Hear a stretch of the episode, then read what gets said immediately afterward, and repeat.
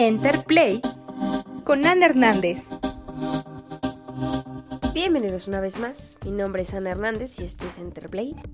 Eh, aquí en un pequeño top 3 de las series eh, de 2023 que me gustó mucho y de las que no he hablado.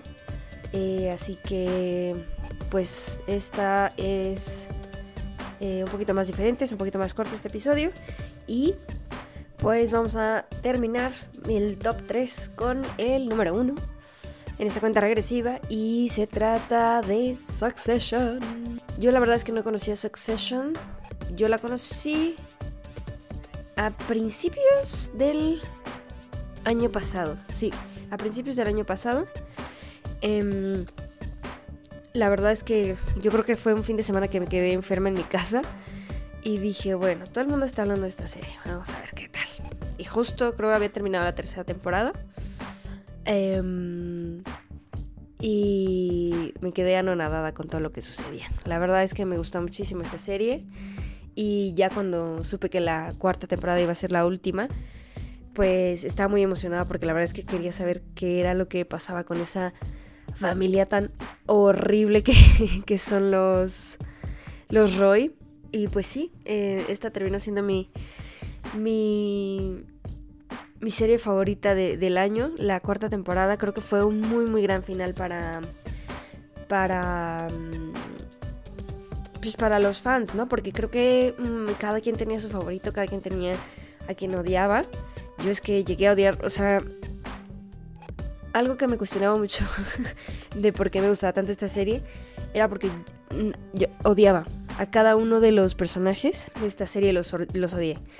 Eh, en un principio. Em, especialmente, y es muy difícil, pero por ejemplo, Matthew McFadden, que es Tom Wamskins. Ese nombre más difícil, más gracioso. La verdad es que Matthew McFadden eh, me hizo odiar este personaje tanto como me hizo amar al señor Darcy que tampoco es tan difícil, ¿no? Pero eh, la interpretación que le da en Orgullo y Prejuicio, pues es una interpretación súper bonita. Yo está, estaré enamorada por siempre de ese, de ese señor Darcy.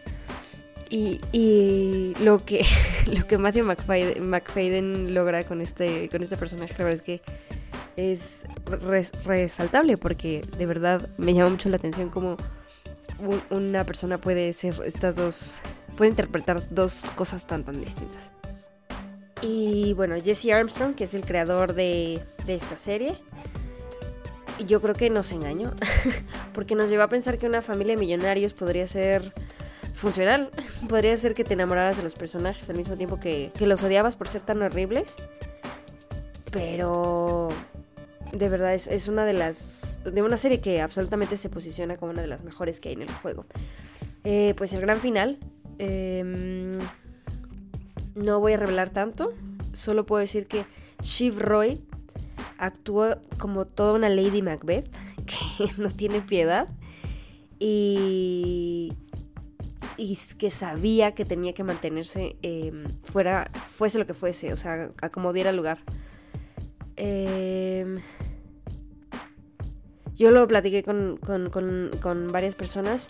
Yo no quería que Shiv perdiera, o sea, por el hecho de ser mujer pero tampoco quería que ganara por esa misma razón. Entonces, lo que Armstrong hizo fue crear una situación para que ella perdiera, pero que todos perdieran al mismo tiempo. Y entonces yo creo que eh, el desarrollo de Shiv, que es interpretada por Sarah Snook, verdaderamente me llamó mucho la atención eh, este personaje, este desarrollo. Me gusta, es uno de mis favoritos. O sea, no, no es que me caiga bien, sino que, o sea, el desarrollo fue muy bien. Y Sarah Snook es una actriz que de verdad yo me pongo de pie. O sea, todo este episodio, eh, toda esta, esta temporada, perdón, toda esta temporada hizo que mi corazoncito se encogiera, se agrandara por ella, o sea, muchas emociones, de verdad. Eh, Sarah Snook hizo un gran, gran trabajo también. También un personaje que yo detestaba y que detesto a la fecha. Él sí, de repente me daba risa y ganaba mi empatía por ciertos ciertas partes de ciertos episodios, eh, de, ciertos episodios, pero al final es que me cae muy mal, es nuestro amigo Greg Hirsch, el sobrino, interpretado por Nicholas Brown. Creo que es una persona slash sanguijuela que logró colarse a la familia al principio de, de la serie. Y tuvo una oportunidad de sobrevivir y le salió mal. Em, pero igual por la misma persona que traicionó. Mm, lo que le hizo a Shiv se le regresó. Y aunque Greg no perdió absolutamente del todo, va a estar. Sí, o sea, seguirá bajo el, yugo de alguien como, como Tom, que siempre lo va a tener al límite. Y la verdad es que creo que es algo que se merece. O sea, ya estoy dando muchos spoilers, pero creo que es, un, es un personaje muy sanguijuela, muy rata. Y estoy, estoy contenta con, con cómo hizo Jesse Armstrong que todo, que todo diera sentido. Roman, Roman Roy, por ejemplo, es increíble cómo el desarrollo del personaje con uno de los egos más grandes de toda la serie, o sea, y eso era muy difícil de, superar, ¿no? Pero Roman Roy de verdad se me hace una persona absolutamente desquiciada. Me cayó muy mal. En el primer episodio es, es el personaje que le quiero partir la cara porque lo odio de verdad. Y durante toda esa primera temporada en realidad. Pero se ganó mi empatía en el último episodio. Mm, en los últimos episodios. Eh, sobre todo...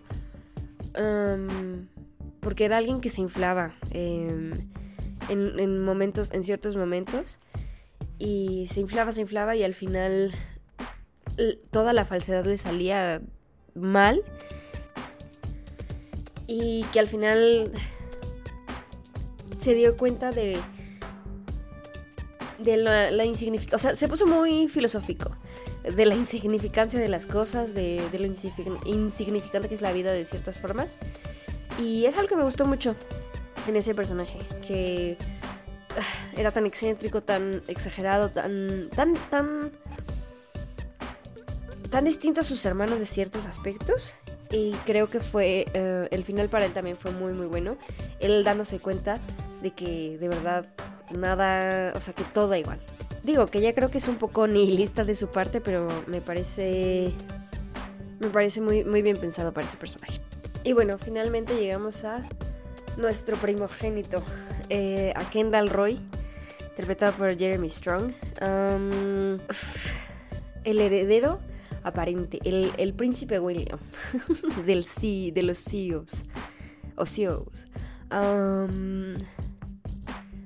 ese final que le dieron a él, yo creo que también estuvo a su altura, estuvo a la altura del personaje. Creo que que todo ese es que él, nunca crece, él nunca crece, él mentalmente, o sea, hay un arco como ahí en el que en el que parece que que Kendall descubre ciertas cosas y que sabe y que va aprendiendo, pero no, en realidad él, nunca aprende porque él está empeñado en que él es el heredero y que todo, todo le pertenece por, por, nacer primero, o sea, como si estuviéramos en una dinastía de, mm, de reyes y él fuera el príncipe que tiene que quedarse con el trono, que es una cosa que, que, nunca se le va de la cabeza, ¿no? Em, pierde todo, pierde absolutamente todo el piso, toda, todo lo material, todo lo eh, en su vida personal. Y, es algo que también creo que, que, es muy necesario ver, o sea, todo, todo, este, todo este personaje, todo este arco, para que termine peor que donde empezó. Mm, es, es, es, también muy interesante de ver y, me gusta mucho. Claro, o sea, la actuación de Jeremy Strong eh, vale mucho la pena también por, eso ver, ver esta serie. Creo que es una desesperación increíble la que, la que refleja ante, ante el mundo. Y, yo creo que también, o sea, todos los premios, todos los premios a Jeremy, Strong, por favor. Él o Kieran Culkin, la verdad es que cualquiera de los dos estaría súper bien. Si no estuviera Brian Cox, señor jefe Logan Roy. Es que Logan Roy pues sabíamos a dónde iba a parar. Esto nos lo dijeron desde el primer día. Eh, el tercer episodio es, yo creo que el, episodio mejor actuado de, todas estas cuatro temporadas. Em, además de con una em, precisión de movimientos de cámaras también súper bonitas que te, que te dejan mucho en tensión y, y, que te hacen vivir como toda, toda la acción, toda la acción en cada momento.